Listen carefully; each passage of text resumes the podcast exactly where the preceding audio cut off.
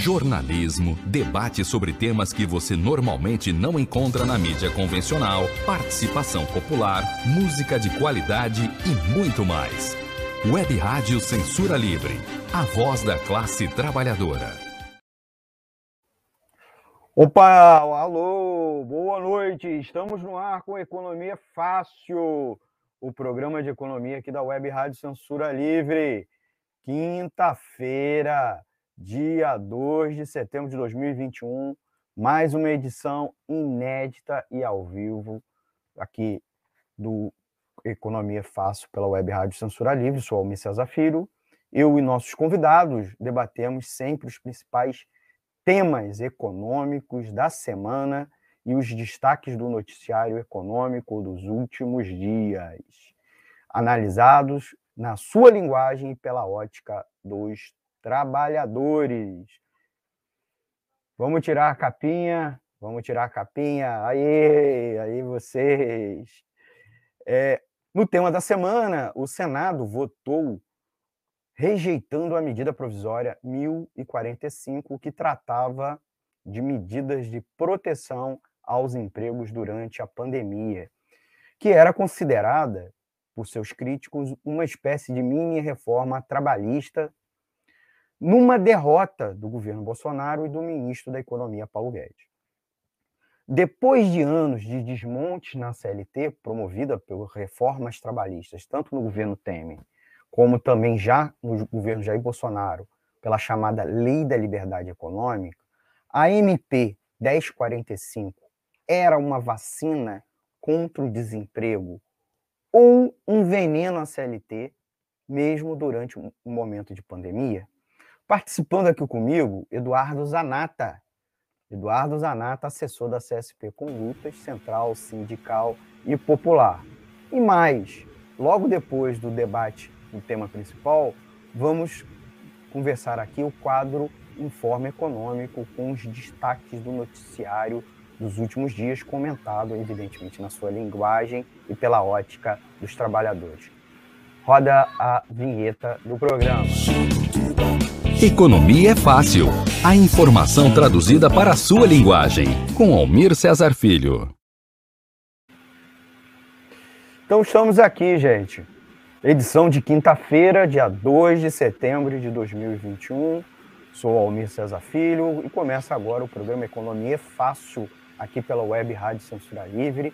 E o tema principal, como eu disse, é a MP 1045, a mini reforma trabalhista de Bolsonaro e Guedes em plena pandemia. A gente tá brin... fez um, chamado bem, chama... bem chamativo, que é vacina contra o desemprego ou veneno né, a CLT. É mais um episódio do seu programa Economia Fácil, né, que é o espaço aqui de economia aqui da Web Rádio Censura Livre. É, Para analisar o tema, como eu disse, eu convidei, convidei aqui o Eduardo Zanata, que é assessor da CSP Conlutas, em Brasília, e frequentemente o nosso correspondente aqui da Web Rádio Censura Livre e da Agência de Notícias Alternativa Anota na capital federal. Boa, boa noite, meu amigo Eduardo Zanata, tudo bem com você? Boa noite aí, Almir, boa noite a todos os ouvintes da Web Rádio Censura Livre, é um prazer estar aqui para comemorar essa derrota do Bolsonaro e essa vitória aí do movimento sindical e dos trabalhadores.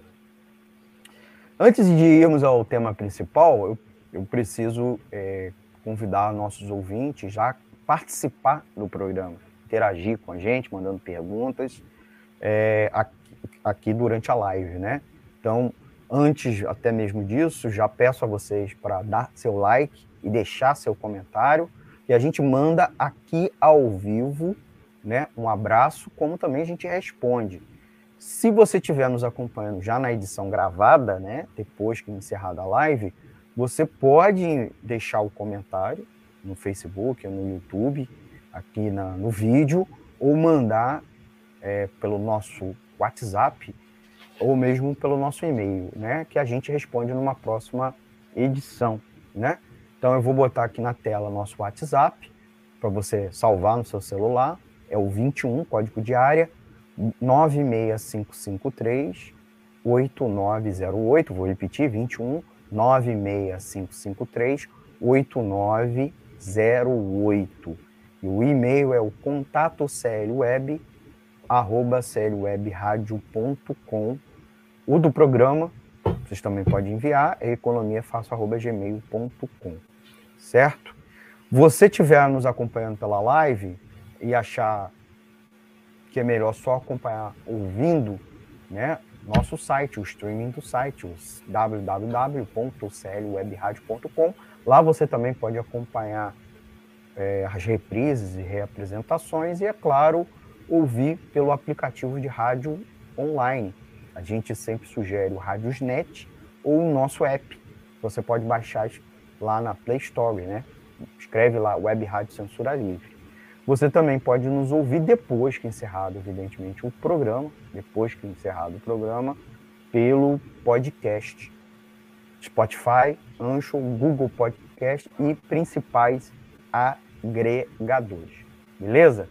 Nós vamos direto ao tema do programa dessa edição, é, para a gente dar mais tempo para conversar com o nosso amigo. A gente já chama vocês também a compartilhar, para chamar mais pessoas para acompanhar aqui, né? Vai lá nas suas redes sociais, compartilha aqui o link é, do programa para convidar a galera, para a galera já entrar. A gente já tem um, um problema, Zanata, no nosso programa, e quinta-feira, 20 horas, coincide com tudo que é live. Live. Tudo que é live. Todo mundo resolveu, inclusive lives importantes, live da CSP com live de, da, de partido esquerda do PSTU, sempre é quinta-feira às 20 horas. Então a gente concorre com a galera, né? Infelizmente, mas é, você compartilha aí a, a, o, o, link para que, inclusive, em um, em um momento posterior, outras pessoas possam estar assistindo conosco né, o programa. É por isso mesmo que a gente já fala para a galera, deixa aqui os comentários, já começa a escrever já os comentários para a gente interagir e para as pessoas que entrarem depois é, é, acompanharem também. Evidentemente, galera, o tema, o tema principal é a medida provisória 1045, né? Que a gente batizou, a gente não, muita gente batizou de mini, mini reforma trabalhista, de Bolsonaro e Guedes, no meio da pandemia. Né? O governo, no meio da pandemia, um monte de questões, é, faltando vacina, é, escândalo de corrupção na compra de vacina, teste, medicamentos. E em vários problemas, no meio desse caminho, ele resolveu fazer uma reforma, uma mini reforma tra trabalhista, contrabandeada, vou dizer assim, vou ser bem explícito, com a a, a lei ou com a medida provisória que supostamente tentava estabelecer um programa de proteção ao emprego, tá bom? Anteontem, terça-feira dessa semana, tá? O Senado rejeitou a medida provisória 1045. Mas mesmo assim, a gente insiste que segue muito atual discuti-la, até porque Precisamos nos preparar para eventuais novas tentativas de reformas trabalhistas. Isso, inclusive, porque, apesar de quatro anos de mudança da CLT, com aquela reforma trabalhista de Temer, e dois anos da reforma complementação, né, que foi a lei, a dita lei da liberdade econômica, que no fundo, no fundo foi uma nova reforma trabalhista, e a gente deve discutir ela aqui também, isso, a economia segue patinando, né? Inclusive, um dos, dos das notícias notícias que separamos aqui para comentar com vocês é justamente a notícia do PIB do segundo trimestre de 2021, né? Que é uma notícia muito ruim, mas a gente vai dissecar ela mais, mais para frente, tá bom? Lá pelo terceiro bloco do programa. Antes de passar para o Zanato, eu preciso fazer é, duas, duas explicações preliminares. A primeira é que a MP, o Zanata pode explicar, visava, como eu disse, implementar um novo programa emergencial de manutenção do emprego e da renda, e inclusive medidas complementares para isso, em vista às consequências é, econômicas da emergência sanitária da Covid-19. Mas o projeto criava, novo, novos, é, criava novos regimes de contratação para jovens e vagas sem direito a férias, 13 terceiro, FGTS, etc. Então, no fundo, no fundo, tratava de uma flexibilização trabalhista para enfrentar a Covid. E, e, assim, com exceção do líder do governo no Senado, Fernando Bezerra, e do relator, os 30 senadores, por exemplo, que discursaram no debate no plenário, defenderam a rejeição. Só para você ver a rejeição, o peso da questão e o, também o tamanho da polêmica. É, é importante a gente colocar que já estamos há mais de um ano e meio da pandemia, sem sinais de fim da crise sanitária e da recuperação da economia. O IBGE, inclusive, também registrou uma taxa de desocupação de mais de 14%, combinado a uma forte queda na renda é, das famílias e incrementada essa queda na renda pela alta dos preços dos alimentos, diminuindo ainda mais o poder de compra, como também a alta, das, do, alta do energia, do, da tarifa da energia e dos combustíveis. E aí fica então a pergunta: a medida provisória 1045 era a vacina contra o desemprego ou simplesmente era mais uma praga contra a CLT que ano após ano vem sendo é, tentada ou sendo implementada. Por fim, precisamos explicar a base argumentativa que para aqueles que defendem a redução ou a flexibilização das regras trabalhistas como meio de geração de, é, de emprego. Pra, é, primeiro, a lógica é sempre flexibilizar as regras, porque as regras constituem um custo aos empresários para a contratação de trabalhadores. E essa redução de custo, seja o custo porque é imposto ou porque é um salário indireto, né, é uma forma de salário indireto ao trabalhador, né, FGTS, alguns abonos, né, esse, esse salário indireto e esse imposto trabalhista constitui um custo a mais para o empregador. E aí a lógica é que reduzindo o custo, o, o empregador ou preservaria o emprego, se ele, eh, essa empresa está em dificuldade, ou ela seria acabaria estimulada a contratar novas pessoas. Essa é a lógica de, daqueles que defendem. Quem, os, quem critica como também na prática a, a explicação é totalmente o contrário. Se você reduz essa despesa indireta, primeiro, você está diminuindo a arrecadação de impostos para o Estado. O Estado gasta, o, o, gasto do Estado é uma demanda na economia, inclusive uma demanda de bens e serviços junto às empresas. Se você também reduz essa despesa trabalhista, salário indireto ao trabalhador, o trabalhador consome menos, vai ter menos renda para consumir. Menos renda para consumir é menos demanda, logo, demanda por bens e serviços. O efeito é um efeito perverso na economia. Você pode até reduzir o custo do empresário individualmente, mas você tem um impacto coletivo de redução da demanda. Então, é uma lógica muito boa. É por isso que sucessivas reformas trabalhistas vêm sendo feitas e a economia segue patinando, porque gera uma espiral descendente de renda, de demanda. E outra coisa, empresário investe, a experiência prática, inclusive eu, que tive do outro lado do balcão, não como empresário, mas como gestor de empresa. Empresário não investe porque está pagando menos imposto ou menos salário para seus funcionários ele investe porque aquele gasto gera mais que proporcionalmente, em si gera mais que proporcionalmente, aumento da sua receita do, e do seu faturamento ou mesmo do seu lucro. Quando isso não acontece, não justifica investimento ou contratação de funcionário. Então, a lógica liberal é uma lógica burra e que não tem base em boa parte da teoria econômica. Mas isso não interessa, porque o grande empresariado ele não tem variação no lucro dele com redução da demanda, porque geralmente ele opera com é, negócios que a gente diz que ele é inelástico. A, a, de, a demanda é inelástica, ela não varia. Exemplo, os bancos.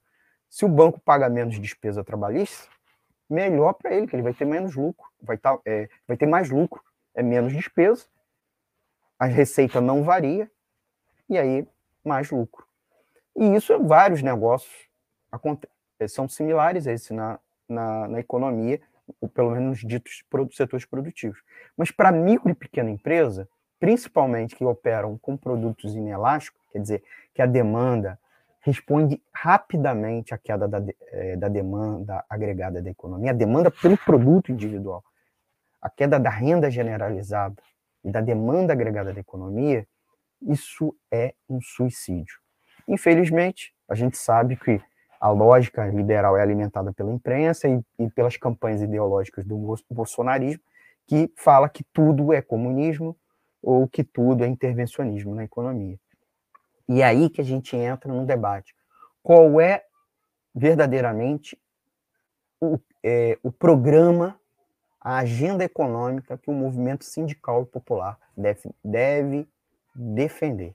E é por isso que a gente traz hoje o Zanata, peço desculpa por me estender aqui na explicação, justamente para trazer a posição dos movimentos, do movimento sindical e popular e de, e de, uma pessoa que acompanhou a tramitação lá no Congresso Nacional. Estava né, assessorando a CSP, indo, é, assistindo né, as discussões e que pode, inclusive, trazer esses meandros e os argumentos para o debate. Então, galera, vamos perguntar para o Zanata, que o Zanata é o cara indicado para isso.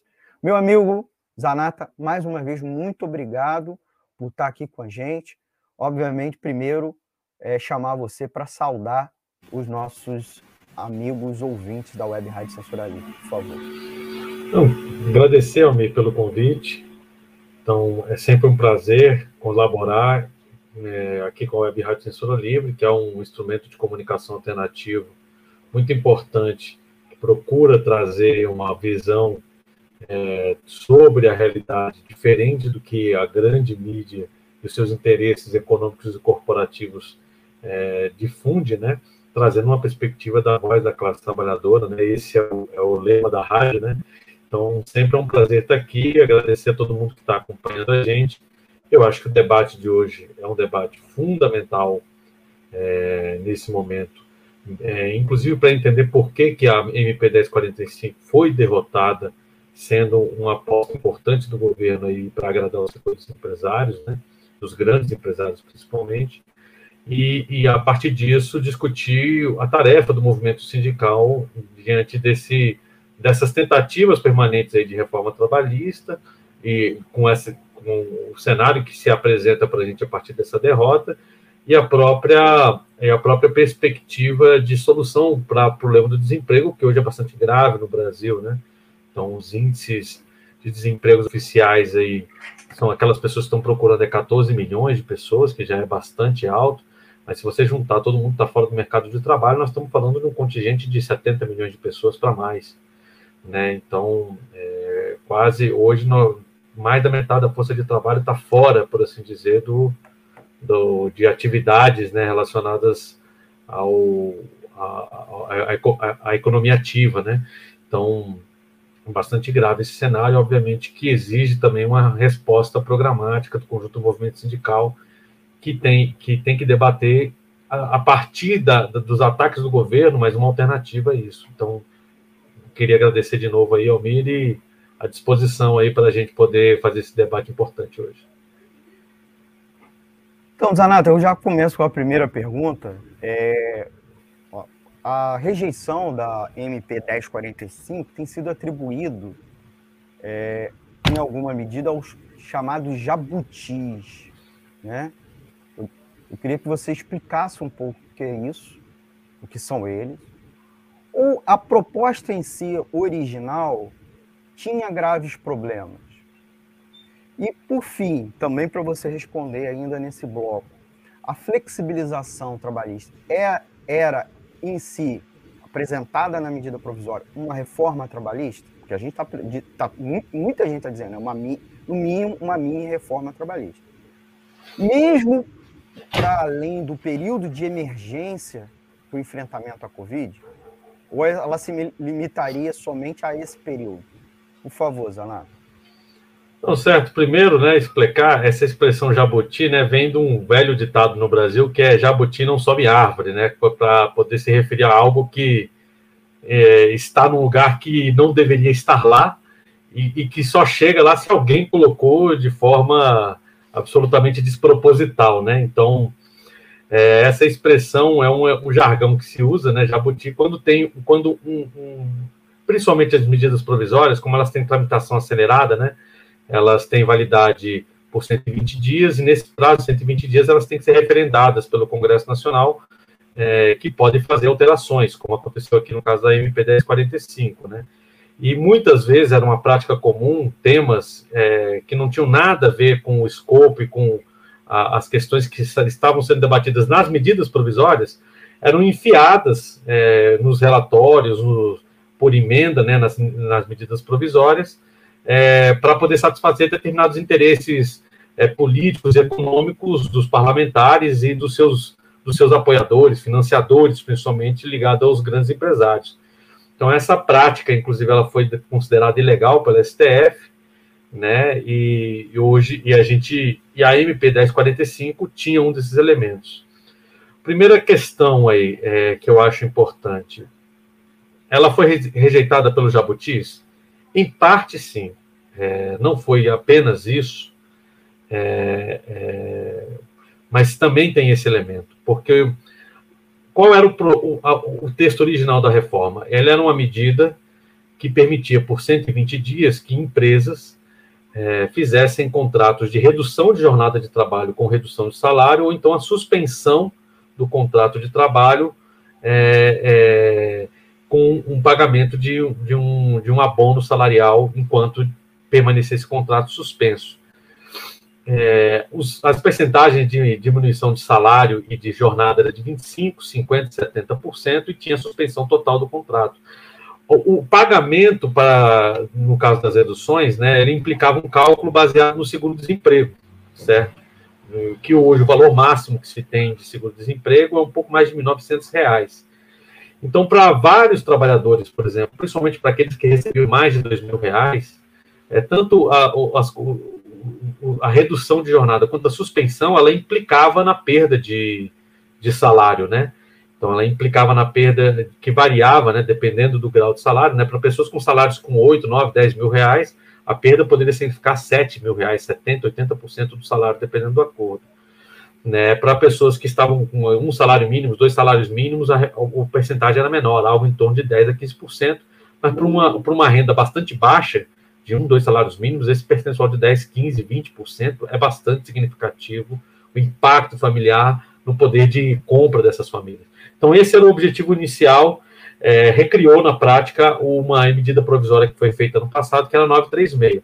O objetivo principal dessa medida nunca foi proteger os trabalhadores, sempre foi garantir aos empresários, até porque o dinheiro dessa compensação financeira pela redução da jornada, ela era feita pelo Estado, certo? Que e isso, obviamente, criava mecanismos para que as empresas economizassem dinheiro com a força é, de trabalho é, diante de uma situação de crise econômica que, de fato, se abateu com uma redução grande do setor de serviços, industrial, em todos os setores houve uma redução importante é, da, da, economia, né, é, dos mercados consumidores também, em função da própria limitação de circulação de pessoas, né, que enfim, esse era o, era o objetivo principal. O que, que foi enfiado dentro da medida provisória? Primeiro, três novos programas. Um que chamava Priori, certo? Um que chamava Requipe e um outro que era o Programa do Serviço Social Voluntário, que era uma proposta do Onyx. Esses três programas, eles eram novas modalidades de contrato de trabalho precário. Todas elas, eu não vou entrar detalhadamente, a gente não tem tempo para esmiuçar, mas todas elas permitiam modalidades de contrato de trabalho temporários que vigorariam aí por três a, a, quatro anos, dependendo de cada um dos programas, em que os trabalhadores eles, eles é, perderiam alguns direitos básicos que existem hoje, né, para aqueles assalariados contratados com carteira assinada, como a FGTS, como a rescisão do contrato de trabalho, né, ou, na verdade, uma redução do valor do FGTS, de, é, de, o, o 13º salário, que seria na prática parcelado e na prática desapareceria enquanto 13º salário, uma série de direitos básicos dos trabalhadores, eles, eles teriam retirados desses, de, com, com essas modalidades de contrato de trabalho, né, o priori, é, ele poderia abarcar, né, a modalidade do, é o mesmo esquema da carteira verde amarela, que era a MP 905, que acabou se caducando né, é, no, no, Congresso Nacional, é, porque não houve acordo dos senadores para votar a matéria. O Requipe, ele, metade da jornada de trabalho, né, 22 horas, e o programa de serviço social voluntário permitia até três vezes por, por semana jornada de seis horas de trabalho, com pagamento baseado na hora, na hora é, na hora de trabalho baseado no, no valor do salário mínimo, que é algo um, pouco acima de cinco reais aí, né, a hora de trabalho no proporcional do salário mínimo. Então, esses três programas, aí é uma discussão se são jabutis ou não, porque todos eles tinham caráter temporário. Na minha opinião, eram jabutis, não, tinham, não dizia respeito a, ao, ao, ao escopo principal. E, além disso, houve uma série de propostas de alteração na CLT, graves, por exemplo. Então, ele propunha alterações em relação à, à, gratuidade da justiça do trabalho, o acesso à gratuidade da justiça do trabalho, criando critérios para definir quais são os trabalhadores que são hipossuficientes economicamente, certo? E estabelecendo um teto de até três salários mínimos como renda familiar para essas pessoas, ou de meio salário mínimo per capita, o que tornaria uma boa parte dos trabalhadores é, é, tendo, é, tornaria impossível para eles entrarem no, na Justiça do Trabalho, porque eles teriam que arcar eventualmente com a sucumbência, caso do, do, com os honorários advocatícios dos empresários caso eles perdessem a ação. Então, é uma medida bastante grave. Outra medida, a redução do, do, do, da, do valor da hora extra para algumas categorias profissionais, como jornalistas, bancários, o aumento da jornada de trabalho para algumas categorias especiais, como os mineiros, por exemplo, certo? Então, ele, é, uma série de medidas também da fiscalização do trabalho, criava uma barbaridade, que é que era a possibilidade do pagamento in natura, como forma de salário. Pagamento in natura, para traduzir, por exemplo, o cara o, pagar alimentação, moradia ou roupa, ser considerado uma forma de pagamento de salário. Um dos elementos que hoje caracteriza o trabalho escravo no Brasil é justamente o fato de que essas pessoas não recebem é, salário e recebem esse tipo de pagamento in natura. Certo? Hoje, se um, um, um trabalhador for pago com trabalho é, com, com salário in natura, né, por por bens ou qualquer coisa que valha, ele é, o, o empregador é, é, é, ele é, ele é, é, é multado e, e, colocado na lista suja porque é um tipo de trabalho escravo no Brasil. Então, na prática, eles estavam legalizando uma parte do trabalho escravo com, a, com, as, com as inserções que eles fizeram na MP 1045 e com as alterações que eles propunham na fiscalização do trabalho na CLT, certo? Então, essas são as medidas que eles, que eles tiveram. Por que, que o Senado rejeitou? Porque, a priori, o Senado é formado por grandes empresários, é dominado por partidos que têm ligações com grandes empresários, que, obviamente, tinham interesse nessa matéria.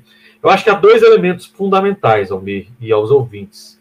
O primeiro é o próprio fato do jabutis. O Senado é, tem sido, nesse sentido, menos grosseiro em relação à, à questão da Constituição do que o Lira certo? O Lira enfia jabutis o tempo todo e não tem nenhuma vergonha disso. O Senado tem, não tem essa mesma perspectiva.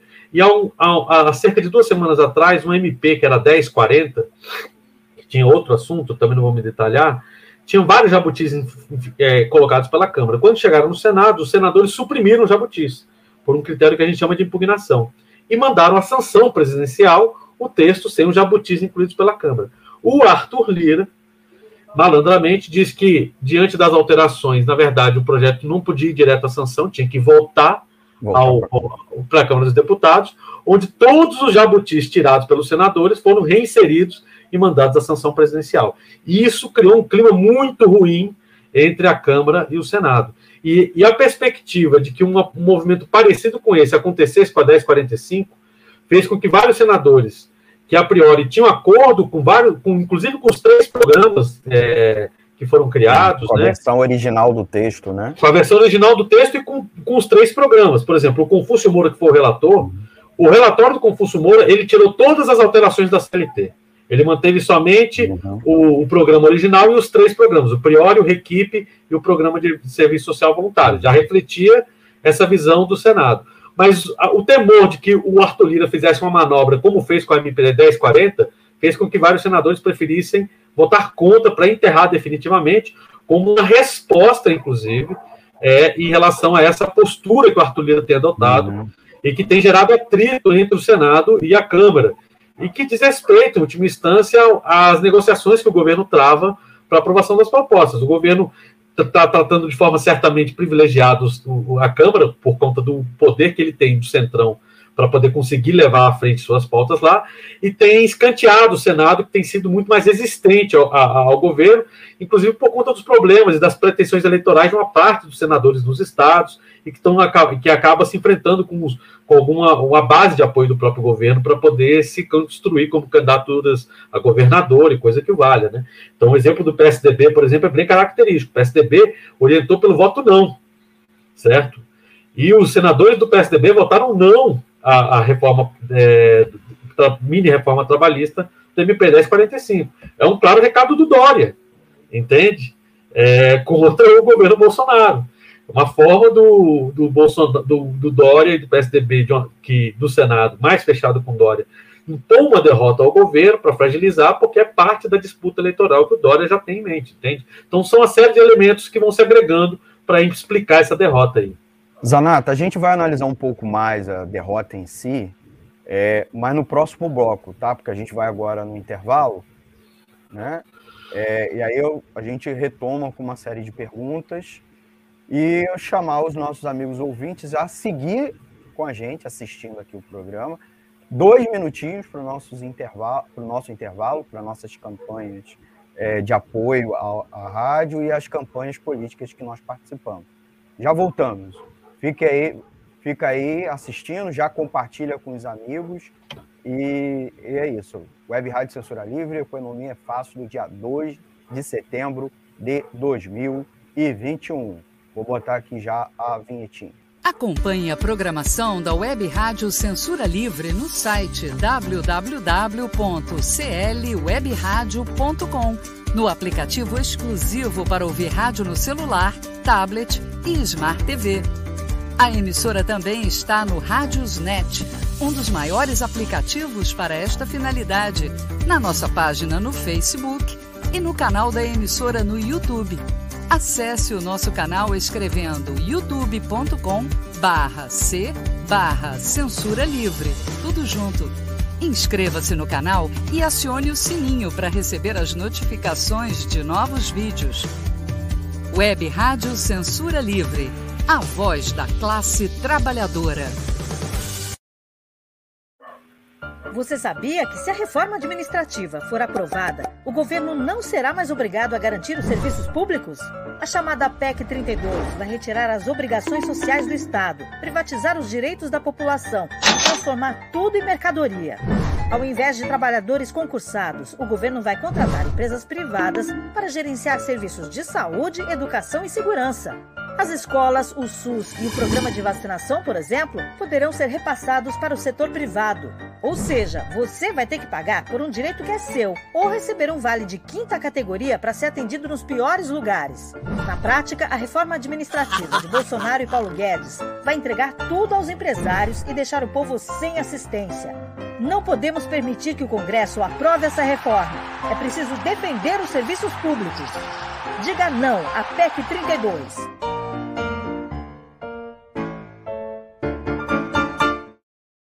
Jornalismo, debate sobre temas que você normalmente não encontra na mídia convencional, participação popular, música de qualidade e muito mais.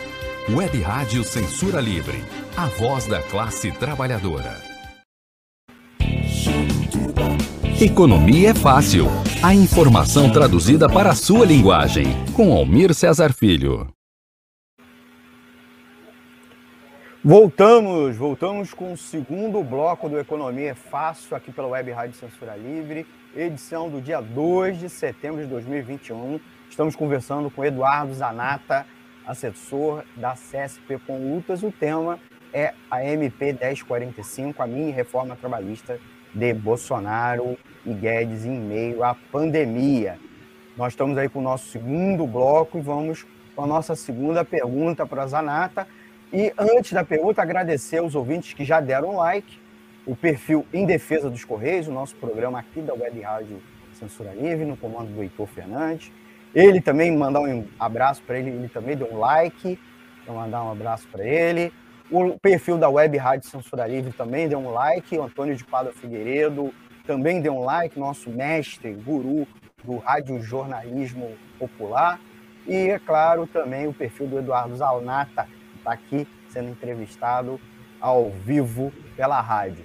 Também pedir a vocês para é, estiver assistindo, dar seu like, agradecer também quem deixou o comentário, deixou o comentário aqui de Lei Santos, né? Que inclusive tem duas perguntas que eu já vou botar aqui no ar, que são tema desse bloco, e a Maria das Dores Ribeiro também, que deixou um comentário.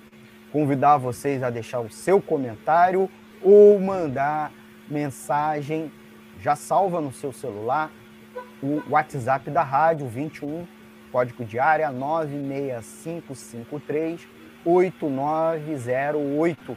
Inclusive, você manda uma mensagem pedindo para entrar na lista de transmissão. Toda hora, toda vez que a gente tiver um programa no ar ao vivo, a gente envia para você esse aviso. E é claro, se você estiver nos assistindo é, pela a live no YouTube ou no Facebook, clica no sininho para receber as notificações e, evidentemente, se inscreva no canal, por favor, certo? Vamos à nossa segunda pergunta. É, o, a MP, a medida provisória 1045, ela foi calcada na lógica de implementar um programa de flexibilização das regras trabalhistas, mesmo no curto prazo, em razão, como a gente já falou, da emergência, certo? É, da emergência provocada pela pandemia. Mas ela tinha, já, a gente já disse que a lógica de flexibilizar também para gerar, gerar emprego para além da pandemia, né? As entidades empresariais criticaram a rejeição pelo Senado. Já os sindicatos comemoraram. E aí fica a pergunta, Zanata: qual a possibilidade do governo apresentar uma proposta semelhante e quais os novos possíveis ataques que a classe trabalhadora tem aí pela frente? Então já deixo essa primeira pergunta. E antes de terminar esse bloco, queria fazer uma segunda e uma terceira pergunta para você, tá bom? É contigo, meu amigo.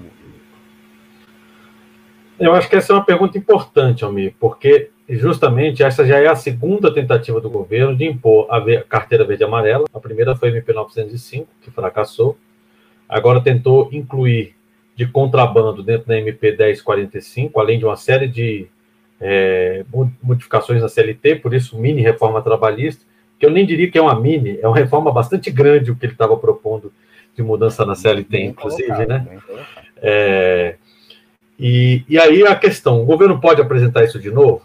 Olha, a priori, é, não poderia no que a gente chama do é, na mesma lei, no, no, no, mesmo período de legislatura é, que incorpora basicamente um ano, certo? Então, todo ano, a, priori, se inicia uma nova, não novos deputados e senadores, mas o que ele chama de um, um novo ano legislativo, certo? Então, como ele foi derrotado né, nesse ano, nesse ano é impossível o governo faz, é, apresentar de novo essa mesma proposta. Ele pode fazer algumas manobras e já está tentando ensaiar isso. Coisas que o Eduardo Cunha fez, por exemplo. Porque como a proposta original era uma e o relatório incluiu outros elementos, é, ele vai dizer não, foi rejeitado o relatório como todo, mas por conta de uma, de uma série de coisas. Pegar uma fatia desses elementos que foi é, rejeitado e tentar incluir de novo, com a justificativa de que é um novo substitutivo, não, é, ele tem uma parte do projeto, mas não é a totalidade desse projeto, e por isso ele não pode ser enquadrado dentro dessa dessa determinação do regimento interno da Câmara, que uma proposta rejeitada não pode ser apresentada na mesma legislatura, certo? Então, essa é uma manobra que pode se tentar fazer, certo? Para tentar se votar uma parte, provavelmente, é, dessa reforma. É provável que faça isso? É improvável que se faça isso. Porque a possibilidade de que, primeiro, haja uma rejeição dos próprios parlamentares sobre a questão, porque há um desgaste aos parlamentares quando eles acabam votando uma proposta que tem esse nível de ataque aos trabalhadores. Eles terem que se posicionar de novo sobre isso. Uma proposta que foi rejeitada já é uma dificuldade com os parlamentares. Depois, o risco de que uma própria decisão do STF anule é, a, uma aprovação de uma lei assim, baseado nessa perspectiva é, do regimento que impede esse tipo de, de, de, situação, em que uma proposta rejeitada seja apresentada novamente. Então, assim, não é que nós estamos completamente livres do risco, certo? E dado o caráter do Arthur Lira, que tem feito inúmeras manobras, atropela as lideranças, certo? Para poder favorecer o governo, é uma figura nesse sentido truculenta nesse trato, né? É, tem uma perspectiva de projeto econômico muito parecido com o Rodrigo Maia, mas em termos da, do trato político dentro da Câmara é muito mais atropelado, né, a forma como ele impõe as coisas. Existe sim uma possibilidade, mas eu acho que ela é pequena, porque é, isso vai gerar um desgaste ainda maior entre a relação do Senado e da Câmara, se, por, se porventura tentarem é, ressuscitar é, toda a MP 1045, né, que eu, ou então partes dela, através de outros projetos e outras medidas provisórias. Eu acho que seria isso. Zanata, mais uma pergunta. O governo Lula, como também no Dilma, também defenderam em vários momentos flexibilização de regras trabalhistas. E também tiveram, praticaram desoneração da folha é, com baixo efeito positivo. Vamos dizer a verdade. Depois de quatro anos de sucessivas reformas trabalhistas, com Temer e Bolsonaro, no caso, Bolsonaro fez uma reforma trabalhista em 2019, que é a, a chamada Lei da Liberdade Econômica, que teve sim. um impacto, sim, nas relações do trabalho. Quais as propostas que o, o movimento sindical e popular, em específico a CSP com lutas, defendem para a proteção de empregos e renda e geração de novas vagas?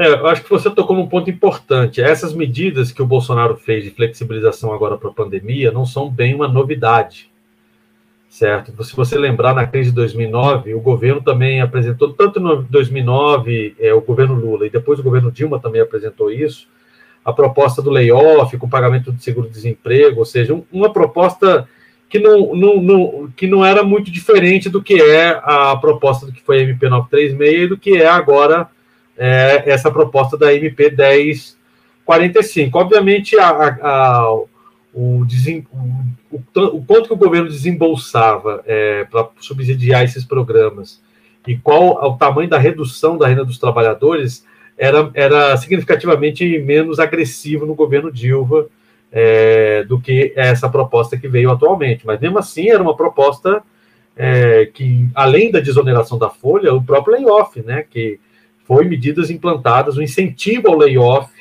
é, com uma parte do, dos salários sendo subsidiados pelo governo, foi, foram propostas que foram levadas à frente pelo governo da, da Dilma Rousseff e do Lula também, certo? Então, naquela época, eles disseram que o efeito disso foi que preservou empregos. E o governo faz esse mesmo discurso hoje, mas não é verdade, certo? O fato, inclusive, de que você está aumentando, é, você, você tem uma mudança significativa é, uma parte, inclusive, dos desempregados estão virando o que eles chamam de desalentados, pessoas que simplesmente é, abandonam a perspectiva de procurar emprego, tem crescido significativamente na pandemia. É, esse setor, porque nem vê a perspectiva de se reinserir no mercado de trabalho, mostra que todas essas medidas que o governo tomou, elas não tiveram, não surtiram um efeito real no sentido de impedir o crescimento do desemprego, né, ou, ou mesmo a retomada dos empregos, nem a reforma trabalhista, nem a proposta dos layoffs incentivados que surgiu no governo Lula e Dilma, nem mesmo agora essa proposta de suspensão de jornada de trabalho. O impacto principal dessas medidas é que ela garante o lucro aos empresários. Em teoria, certo? Qual é a visão? Qual é a ideologia que esses caras é, difundem? Que o empresário, ao conseguir reduzir seus gastos com a folha salarial, né, é, suspendendo ou restringindo o contrato de trabalho no momento em que a demanda do mercado está muito baixa, em teoria, esse cara vai preservar esses empregos ou vai pegar esse valor e vai reinvestir para poder tentar melhorar e ampliar sua empresa, coisa que o vale. O que a gente vê é que não acontece isso. O que acontece é que esse cara transforma isso em lucro e dividendo, inclusive o lucro e dividendo no Brasil não é cobrado, certo? Não tem taxa sobre lucro e dividendo. Então, na prática, é dinheiro público que está saindo para o bolso dos empresários, que depois sequer pagam uma taxa sobre esse lucro, porque no Brasil, vergonhosamente, é, nem lucro nem dividendo é, é é, é, taxado, certo? Tem uma proposta, inclusive, do Guedes aí de começar a taxar em 20%, né? É, os lucros e dividendos é parte da, da, da reforma tributária que está sendo apresentada, uhum. mas hoje não, não faz isso. Então, na prática, os empresários pegam esse dinheiro, não reinvestem, certo? Não usam isso para preservar empregos e transformam isso no lucro e dividendo. Qual é a saída do movimento sindical para isso? Eu acho que algumas coisas são bastante é, repetidas historicamente, inclusive. Por exemplo, a redução da jornada de trabalho, certo? É, para que você aumente a, a, a, quantidade de pessoas empregadas no país, a necessidade de contratação de mais mão, mão de obra. E isso implica necessariamente na redução do lucro dos grandes empresários. A questão central é que não tem como você garantir um sistema é, de empregos e de aumento da demanda de, de contratação e de garantia de emprego dos trabalhadores sem que isso afete diretamente o lucro dos grandes empresários. Então, é, medidas, por exemplo, que a gente poderia adotar, todos aqueles que recebem incentivo governamental deveriam ser proibidos de demitir, certo? Um, um, um passo básico, você reduzir a, a, a jornada é, de trabalho. Nesse momento, organizar um plano de obras públicas é, com forte investimento do Estado para poder suprir as necessidades de infraestrutura que existem na cidade e, ao mesmo tempo, gerar uma, um grande mercado consumidor de vários tipos de produto que possa movimentar a economia e gerar uma, tanto empregos diretos e indiretos. É uma série de medidas que nós podemos tomar e que dependem fundamentalmente do Estado.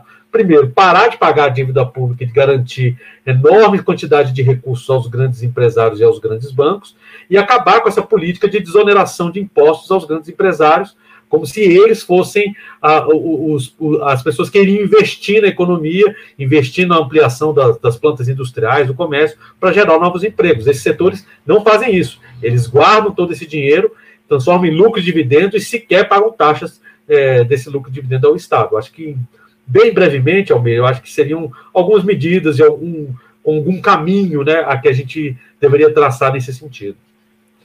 Zanata, uma última pergunta, o nosso tempo já está bem é, avançado. É, no Senado foram 47 votos contra e 27 a favor. Você já começou a delinear, lá na primeira pergunta, no, no primeiro bloco, que a rejeição foi uma derrota ao governo Bolsonaro. Mas eu queria que você qualificasse um pouco mais, ou até porque tem gente dizendo que não foi uma derrota, certo? Qual o peso é, de uma eventual saída de Paulo Guedes, ou mesmo o fim do governo Bolsonaro, para a melhora da situação econômica para os trabalhadores. Na semana passada, aqui o programa Economia Fácil, na edição, é, nós tratamos a questão do custo Bolsonaro. Já tem setores da burguesia já preocupada, outras já zangada, né? E, obviamente, os trabalhadores estão com alto índice de rejeição ao governo. É, e também o Paulo Guedes, né, se, se desmoralizando dia após dia. E aí, isso impacta, impactou na votação? Outra coisa, qual, qual também a importância do fator CPI Covid, que está acontecendo justamente no Senado, é, para a rejeição da medida 1045? E também dos atos golpistas de 7 de setembro. Será que os senadores também estavam zangados? Há um clima também no empresariado de insatisfação e logo o empresariado pressiona os senadores, como também os ataques bolsonaristas ao STF e às outras instituições, ajudou na rejeição da 1045, da linha 1045. Por fim, como o movimento sindical e popular deve lidar com as investidas golpistas de Bolsonaro e seus apoiadores? Zanato. Eu vou tentar ser o mais breve possível. São uma é série de questões, né? exato, que, exige, que exigem, às vezes, para a gente deixar claro qual é a linha né, de pensamento que nos leva a determinadas conclusões, né? É, que é, às vezes um pouco mais extensa, mas eu vou tentar ser o mais sintético possível. Acho que são perguntas todas elas muito importantes. Em primeiro lugar, o, o, o fator Bolsonaro Guedes, né? O, é, a queda do governo ela vai representar um, um, alívio para os trabalhadores ou uma melhora da situação dos trabalhadores? Olha, eu não tenho a menor dúvida de que se o movimento sindical popular, os trabalhadores conseguem derrubar o Bolsonaro, isso implica uma derrota grande do projeto da burguesia, porque o Bolsonaro, ele, vamos dizer, é a cara mais agressiva e, e, e menos disfarçada dos interesses e da, da sanha é, da burguesia de avançar o máximo possível no processo de exploração dos trabalhadores para garantir os seus lucros. Não à toa, os grandes setores empresariais, eles continuaram aumentando o seu, os seus ganhos durante essa pandemia, né? Então, há um, no ano passado, inclusive, é um dos, um dos fatos mais é, revoltantes, né, foi o fato de que nos três, quatro primeiros meses de pandemia, o grau de, de, de concentração de riqueza, de aumento da riqueza de um grupo seleto de bilionários do Brasil aumentou em ter cerca de 300 bilhões de reais, entende? Era uma, um volume de dinheiro que essas pessoas arrecadaram aumentar em riqueza em quatro meses, que é um negócio absurdo. Né? Então, é, a crise ela é uma crise para nós, trabalhadores, mas para a burguesia, a crise não é tanto assim, certo? Há grandes setores burgueses que estão ganhando muito dinheiro nessa pandemia e que estão aumentando sua riqueza. Então, é, eu acho que o primeiro elemento é que, obviamente, que uma queda do governo ela vai representar uma derrota desse projeto econômico, certo? Por exemplo, há um risco bastante grande de que a reforma, a, a privatização dos Correios seja rejeitada pelo Senado. Entende? A privatização da Eletrobras foi aprovada por uma diferença de três votos no Senado. Por muito pouco, o governo não sofreu uma derrota, certo, Na, no processo de privatização da Eletrobras. E para os Correios, que tem um apelo importante para várias bases eleitorais de senadores, que é um serviço público importante em várias pequenas cidades do interior do país, é mais complicado ainda votar a privatização dos Correios, porque todo mundo tem clareza que um, uma empresa privada para administrar os Correios vai querer aquelas partes mais lucrativas e vai abandonar a, a maior parte dos municípios do país, certo? Então, é, isso hoje está colocado como uma possibilidade no Senado em função do, do, do desgaste do governo, certo? É, que existe tanto com os trabalhadores, mas também com o setor empresarial, que vê que a, a economia não decola, que o pacote de medidas econômicas do governo também não é, de, é, apesar de algumas coisas importantes terem sido aprovadas para o gosto do empresariado, boa parte das medidas que eles gostariam de implementar não conseguem ser implementadas nesse ritmo. O próprio Bolsonaro agora está enfrentando uma resistência importante do setor dos empresários em relação e dos governadores e dos municípios em função da reforma tributária, porque vai diminuir a arrecadação de estados e municípios com a mudança que ele está promo tá promovendo na muda do, no imposto de renda de pessoa jurídica, né? vai enfrentar, inclusive, um setor dos empresários que não quer nem garantir uma taxa de 20% sobre os lucros e dividendos. Houve uma manifestação, inclusive, importante de vários partidos da base do governo contra a proposta de reforma tributária do Guedes, certo?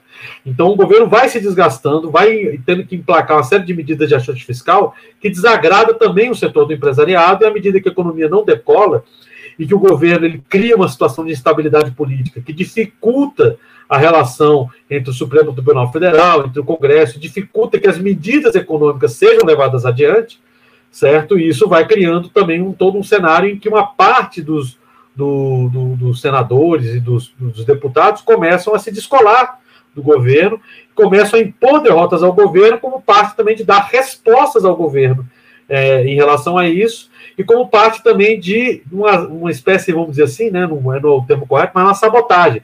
Mostrar aos grandes empresários que não dá para confiar no Bolsonaro, porque o processo eleitoral de 2022 ele acaba já tendo um impacto grande nesse momento na discussão é, de boa parte dos partidos. Né? É, por exemplo, aqui no DF, os três senadores né, que nós temos, a Leila, o Regufe e o Isalci, são prováveis candidatos a governadores, contra o Ibanês, que é o candidato que nesse momento está apoiado pelo governo com a possibilidade de que a Flávia Arruda, que hoje é secretária de governo, seja também candidata ao governo do DF com apoio do Bolsonaro. Então, todos esses elementos da disputa eleitoral acabam fazendo com que setores resolvam impor derrotas ao governo ou dificultem a vida do governo, como parte também dessa estratégia eleitoral que já está se antecipando esse debate nesse, é, nesse ano. Então, existe uma insatisfação dos empresários com essa postura do Bolsonaro, isso alimenta um setor, principalmente no Senado, que começa a impor derrotas a, a, ao governo. Há um elemento é, também é, é, em que as movimentações eleitorais do ano que vem começam a repercutir na, no, no, num setor que vai, vai enfrentar uh, o bolsonarismo nas urnas, né, ou os candidatos do Bolsonaro a governador, e começa a também impor derrotas ao governo para fragilizar e com parte da sua perspectiva é, é, eleitoral, certo? Acho que é esse também é um elemento importante que está colocado. E outro elemento é que uma parte importante dos, dos, dos, dos, parlamentares, apesar de ter apoio ao projeto econômico do governo, não tem acordo com o projeto autoritário do governo e também quer impor derrotas ao governo para que, que o governo fique acuado, defensiva, recue dessas, dessas tratativas e procure estabelecer um clima mais harmonioso para tentar levar à frente essas reformas. Então, acho que são essa, a conjunção desses três principais é, fatores é que mostram a possibilidade de derrotar não só a MP 1045, mas outras medidas e outros ataques do governo que estão tramitando dentro do Congresso Nacional. E aí ganha importância, né, fazendo um link, a luta contra a, o governo Bolsonaro e, e, suas ameaças autoritárias.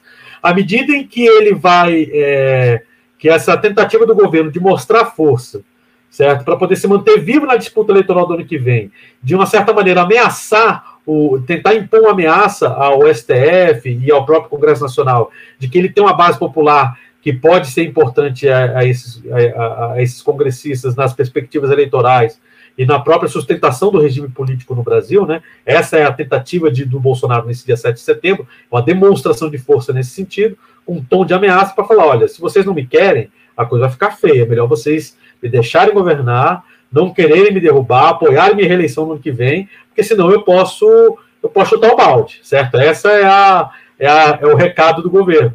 Então, à medida que essa, essas medidas do que essas ameaças autoritárias do Bolsonaro e essas tentativas dele de mobilizar sua base em torno dessas ameaças autoritárias são derrotadas ou são desmoralizadas pela força do movimento dos trabalhadores, isso aumenta a crise do governo e dificulta a capacidade dele de gerir a sua base dentro do Senado e do Congresso para poder levar à frente todos os seus, os seus projetos é, de reformas é, ultraliberais que ele está tentando implementar. Né? Então, acho que é, esse é o cenário que está traçado e essa é a importância desse 7 de setembro nessa luta contra o governo, certo? Desligou o seu microfone aí, Almir. É, muito obrigado, Zanata, por ter respondido as nossas perguntas. A gente está aqui conversando com Eduardo Zanata, assessor da CSP com Lutas, Central Sindical e Popular, sobre a medida provisória 1045, que acabou sendo rejeitada é, no Senado. Quando a gente pautou, ela ia para votação, aí acabou indo mais, mais rápido para votação, antes que o nosso programa acabasse sendo agendado e acontecesse, e por fim acabou sendo rejeitada, mas como o Zanata falou, é um tema que continua atual a gente é, discutir uh, trabalhador como trabalhador na nossa própria perspectiva. Né? Agradecer a, a, audiência dos ouvintes, o Milton Cabral Abraão, que deu um like, é, também é, deixou aqui comentários a Márcia Baptista, tá? e o próprio Milton Cabral Abraão, que deixou comentário. Agradecer a eles. Nós vamos a um intervalo antes de finalizar, tá bom? É, com a nossa última, com a nossa campanha é, de arrecadação e nós já voltamos com o terceiro e último bloco do Economia Fácil aqui pela Web Rádio Censura Livre, edição do dia 2 de setembro de 2021. Já voltamos. A, a, o vídeo aqui. Ah. Para manter o projeto da Web Rádio Censura Livre de uma mídia alternativa, buscamos apoio financeiro mensal ou doações regulares dos ouvintes, de amigos e parceiros, já que não recebemos recursos de grandes empresas, políticos ou partidos. Seja um apoiador regular ouça o agradecimento no ar durante as edições dos nossos programas. Sua ajuda é muito importante para nós. Enviamos prestação de contas mensal aos nossos apoiadores. Temos uma vaquinha virtual permanente. Anote o endereço virtual apoia.se barra CL Web Rádio. apoia.se barra CL Web Rádio. Saiba mais sobre a emissora no WhatsApp 21 96553 8908. Web Rádio Censura Livre, a voz da classe trabalhadora. Web Rádio Censura Livre, www.clwebradio.com. Acompanhe nossa programação diariamente no YouTube, Facebook, site e aplicativos. Inscreva-se nos nossos canais e clique no sininho para receber os avisos. Toda segunda-feira, debate livre com Raoni Lucena às 18 horas. Ainda na segunda-feira, Conexão Brasília com Ademar Lourenço às 19h30. Toda terça-feira, a sessão do Lucília com Lucília Machado às 18 horas. Toda quarta-feira, Diversidade com Wendel Setúbal, 5 e meia da tarde. Ainda na quarta-feira, aulas com filatelia com Heitor Fernandes às 18h30. Quinta-feira, Deise Alvarenga Entrevista, às 5 da tarde.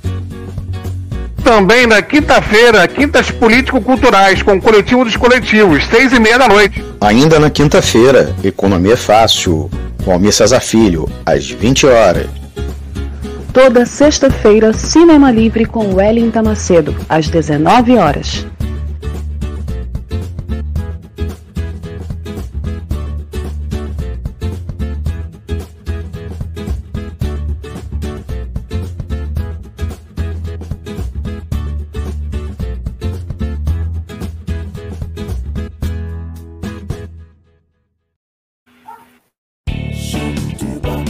Economia é fácil. A informação traduzida para a sua linguagem. Com Almir Cesar Filho. Voltamos com o terceiro e último bloco do Economia é Fácil aqui pela Web Rádio Censura Livre. Sou Almir Cesar Filho, dividindo a bancada comigo hoje, especialmente Eduardo Zanata, assessor da CSP com Lutas, meu amigo pessoal, mas, antes de tudo, camarada aí de militância dos movimentos sindicais e populares.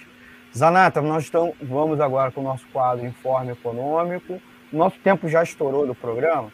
Eu vou pedir aqui para o Antônio para a gente. É, o Zanata ligou a metralhadora, mas foi muito direto ao, às questões.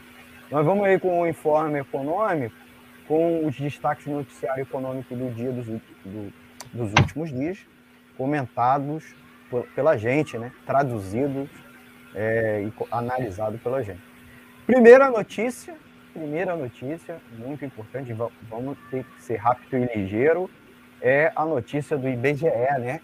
O IBGE essa semana é, o, apresentou o resultado da pesquisa referente ao PIB, Produto Interno Bruto, né, a medição do PIB do segundo trimestre de 2021, né? Lembrando aí o que é segundo trimestre, para os nossos amigos, é a soma das riquezas geradas em abril, maio e junho de 2021. E o PIB patinou, está andando de lado, palavras do próprio Paulo Guedes. O resultado foi muito abaixo, muito aquém do esperado né, Zanato? E, e nada daquilo que o Paulo Guedes, ministro da Economia, tinha dito que o Brasil iria crescer em V em 2021, né, porque caiu profundamente em 2020, e em 2021 é, o crescimento seria rápido e forte. Então a variação, inclusive, foi negativa no segundo trimestre, em 0,1%, é o que o Instituto Brasileiro de Geografia em estatística apurou e ele considera isso estabilidade, apesar dessa queda nas contas é, nacionais trimestrais divulgadas ontem. Ah, surpreendeu algumas coisas que explicam isso. Né? O governo teve dificuldade de se é, justificar, porque espera um crescimento acima de 5% este ano. É um crescimento grande, mas porque ano passado a queda foi muito grande. Então, o que surpreendeu foi uma redução na formação bruta de capital fixo, que é o investimento produtivo, aquisição de máquinas, equipamentos, instalações. Há, há também uma escassez de insumo para as empresas e uma não melhora uma melhora muito pequena na confiança dos empresários. Então, o resultado é, se deu. Confiança não se mede no PIB, né? É uma suposta explicação sempre para a questão do investimento é, produtivo. Você, indústria teve queda, é, agropecuária teve queda, consumo Importante, inclusive. É, das famílias e setor de serviços praticamente crescimento zero. E isso explica né, a baixa ou nenhuma recuperação da atividade eco econômica. E a acumulada, a recuperação acumulada é muito pouco para apontar o tal sim. A título de comparação, para a gente concluir, é, o Brasil é o que está tendo a pior recuperação econômica no mundo nesse momento. Apesar é, da não ser um fenômeno isolado no mundo, né? porque nós estamos no meio da pandemia, mesmo países que estavam desconfinando por conta da variante Delta estão com medidas rígidas é, e não estão tendo aquela recuperação esperada, mas o Brasil é o pior deles, apesar do, Bolsonaro e Guedes tanto falar, mostrando que a economia não deve se recuperar. A projeção ainda para 2022 é de crescimento de 2%, o que é muito pequeno diante de uma queda muito profunda que nós vivenciamos em 2020 e os crescimentos medíocres de 2019, 2018 e mesmo 2017, 2016, né, Zanato? Por favor, Zanato, sua opinião. É, eu acho que é, isso é um dos elementos, inclusive, que aprofunda muito a crise do governo, certo? Porque o que se mostra é que o processo de desindustrialização do país segue, então a gente já viu o fechamento das fábricas é, no país e, e, o fato de que os grandes empresários não estão investindo é, para recompor parte do que é o, o, o parque produtivo, inclusive o que estava ocioso é, nesse momento, demonstra é, que a situação da crise econômica é muito mais profunda do que o governo tenta é, passar, né? O governo tenta essa explicação do crescimento em V do Guedes, né? Ele agora é, a, a, própria é, perspectiva de crescimento de 5% por um ano que, tava, que o governo estava colocando provavelmente já vai sofrer reduções diante desse resultado do segundo trimestre, é uma possibilidade grande. E o que os índices mostram é que o governo tinha uma perspectiva de que nesse ano retomasse o nível de atividade econômica os mesmos níveis pré-pandemia. E com o, esse resultado do segundo trimestre, tudo indica que ele não vai conseguir essa meta. Então, a gente vai permanecer num nível de atividade econômica inferior ao que era o nível da pré-pandemia, que era um, um, que era um cenário que eu acho que você já disse, né, de crescimentos. Sofremos duas quedas muito bruscas em 2014 e 2015, depois crescimentos pequenos, que não conseguiram recompor, é, não conseguiram recompor o tamanho da, da queda na economia nos dois anos de 2014 e 2015, certo? Então a gente já está partindo do pressuposto de que a atividade econômica é, pré-pandemia ela já não era boa o suficiente, já não era um cenário confortável, porque já implicava num crescimento muito baixo é, e que não recompunha o cenário de, anterior a 2014. E agora nem a perspectiva de retomar esse, esse, esse cenário ruim, certo, de baixo crescimento é, e de uma atividade econômica ainda muito estagnada pré-2020, né, no, antes do, do acontecimento da pandemia, está colocado na realidade e isso vai desgastando e vai fazendo com que uma parte da burguesia comece a pular do barco do governo. Essa tentativa aí da Fiesp de lançar essa nota sobre o, a Praça dos Três Poderes, né, já é um ensaio importante de uma movimentação no setor que começa a abandonar o governo em função dessa crise econômica que ele não consegue dar uma, dar uma resposta adequada. É, ou pelo menos cutucar, pelo menos cutucar o governo, né? Inclusive porque a população em algum momento, né, vai o caldeirão vai ferver, né? Porque é, as pessoas já estão comprando osso para comer, né? Desemprego 14%. Houve uma pequena queda, mas essa queda está sendo gerada em empregos muito precários, o próprio IBGE apontou, né, Zana? É, empregos informais e precários, né? Inclusive, e os temporários também, é um, é um fenômeno importante, certo? Que a reforma trabalhista de 2017 ela aumentou a possibilidade do, do contrato temporário de emprego para nove meses.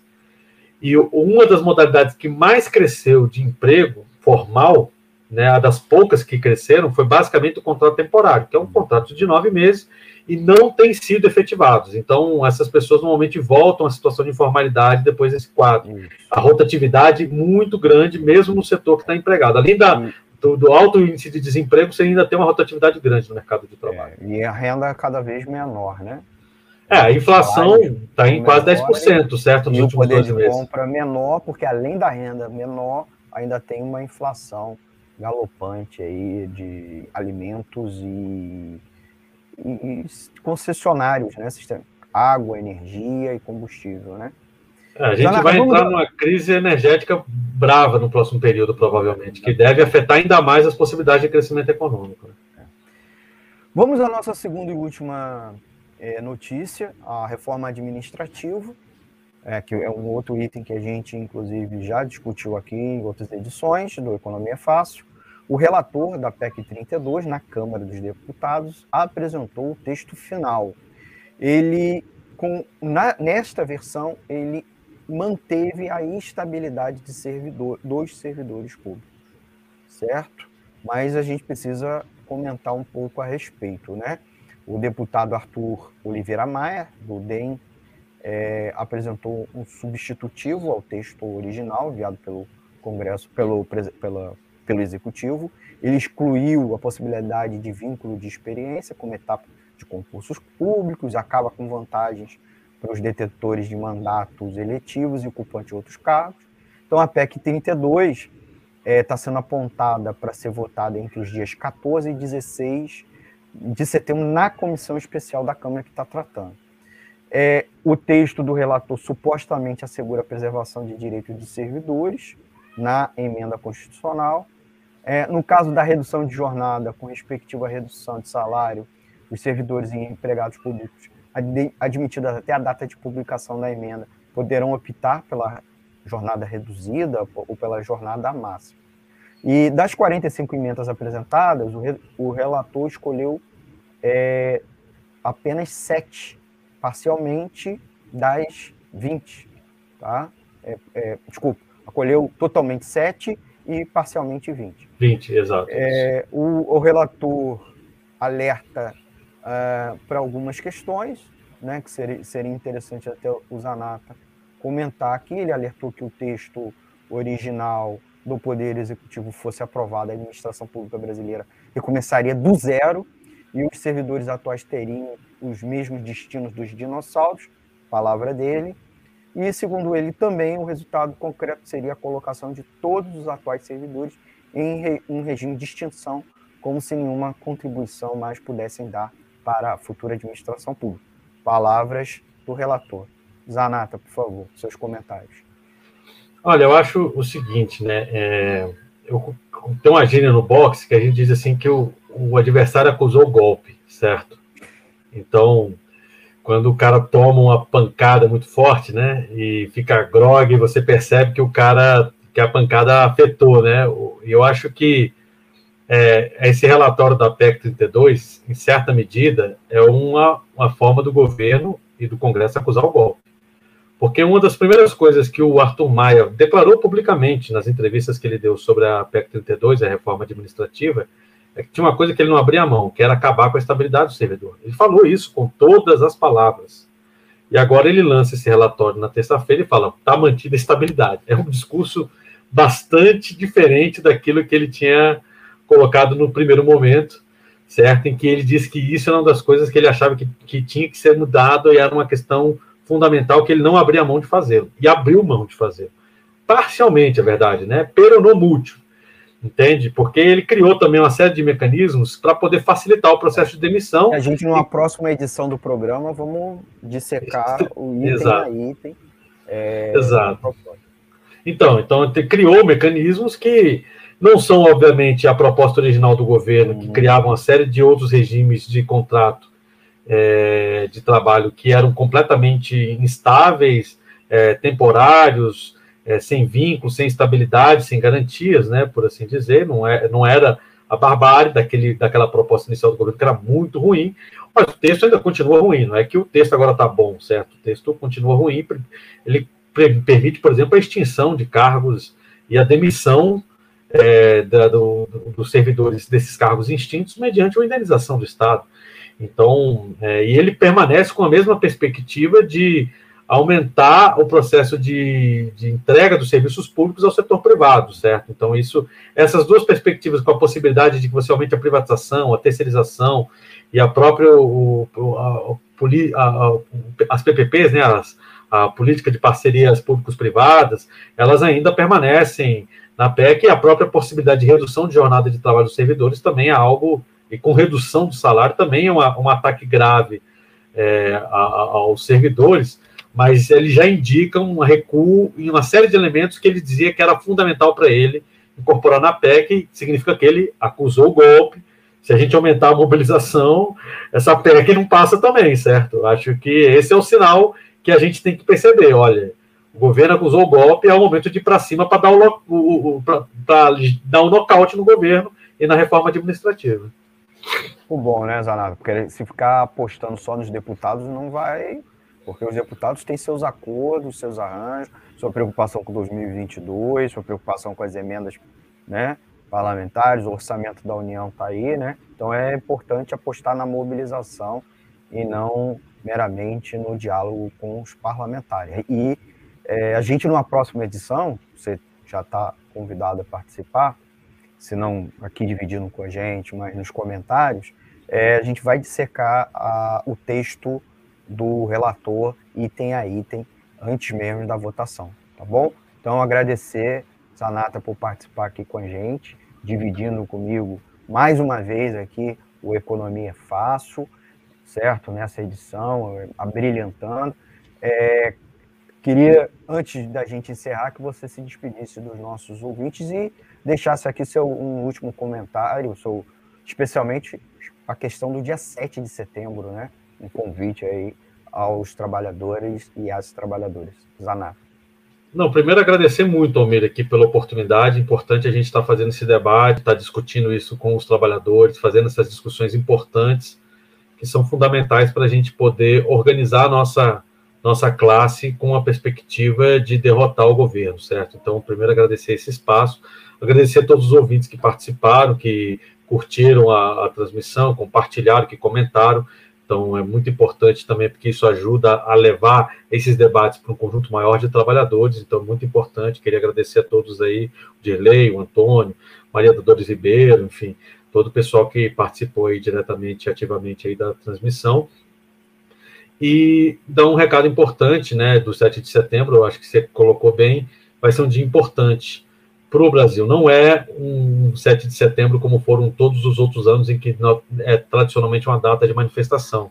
Então, o governo tenta mostrar força e à medida que a gente consiga colocar um contingente grande nas ruas, mobilizar e desmoralizar essa, essa ameaça autoritária do governo, essa tentativa dele de mostrar força, isso fragiliza o governo e abre o caminho para a sua derrubada, porque à medida em que as contradições vão se avolumando contra o governo, fica mais fácil de derrubá-lo, e ao derrubar o governo, a gente paralisa toda essa proposta ultraliberal de ajuste fiscal que está sendo imposta aos trabalhadores. Né? Começou desde o governo Dilma, o governo Temer aprofundou, e o Bolsonaro é o mais radical para tentar avançar o máximo possível com esse tipo de, de medida, e é importante que a gente consiga derrotar esse governo no dia 7 de setembro. É um marco importante, os trabalhadores precisam se organizar e ir para a rua para poder garantir uma boa atividade e impor essa derrota ao governo. Então, muito obrigado. Eduardo Zanata participou aqui conosco, comentando as notícias é, em destaque da semana, como também o tema principal que tratamos hoje, que foi a medida provisória 1047, é, 1045, desculpa, a mini reforma trabalhista, que acabou sendo rejeitada no Senado, mas que provavelmente em algum novo momento vai, seu conteúdo será reapresentado. Para finalizar, pedir sempre a colaboração de vocês. A gente colocou aqui embaixo nossa vaquinha virtual, apoia.c barra e também o nosso Pix, né? Da nossa conta corrente para manter esse projeto aqui no ar, independente, é, e levando um conteúdo alternativo que garanta a independência informativa a serviço da classe trabalhadora. Nossa, nossa chave Pix é o 32 95 46 96 000 181, tá bom? Nossa chave Pix da conta do MEI da rádio, né? Vai aparecer lá Antônio de Pada Figueiredo, Web Rádio Censura Livre, tá bom? Muito obrigado a vocês. O programa Web aqui pela Web Rádio Censura Livre se encerra o Economia Fácil toda quinta-feira, ao vivo às 20 horas, mas temos a reprise e reapresentação sempre lá no site www.clwebradio.com e também pelos aplicativos. Podcast, acabou aqui o programa, já vai subir o podcast. Se você perdeu algum trecho, prefere ouvir, daqui a pouco lá no Anchor, no Google Podcast. E é claro, é, você pode ouvir a programação completa lá no nosso site ou pelo aplicativo, tá bom? O informe econômico a gente depois destaca e entra na programação também com as notícias econômicas é, em destaque, tá bom? Muito obrigado e até a próxima edição do nosso programa Economia Fácil. Tchau, tchau, gente. Obrigado pela audiência.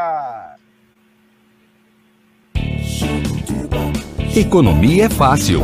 A informação traduzida para a sua linguagem. Com Almir Cesar Filho.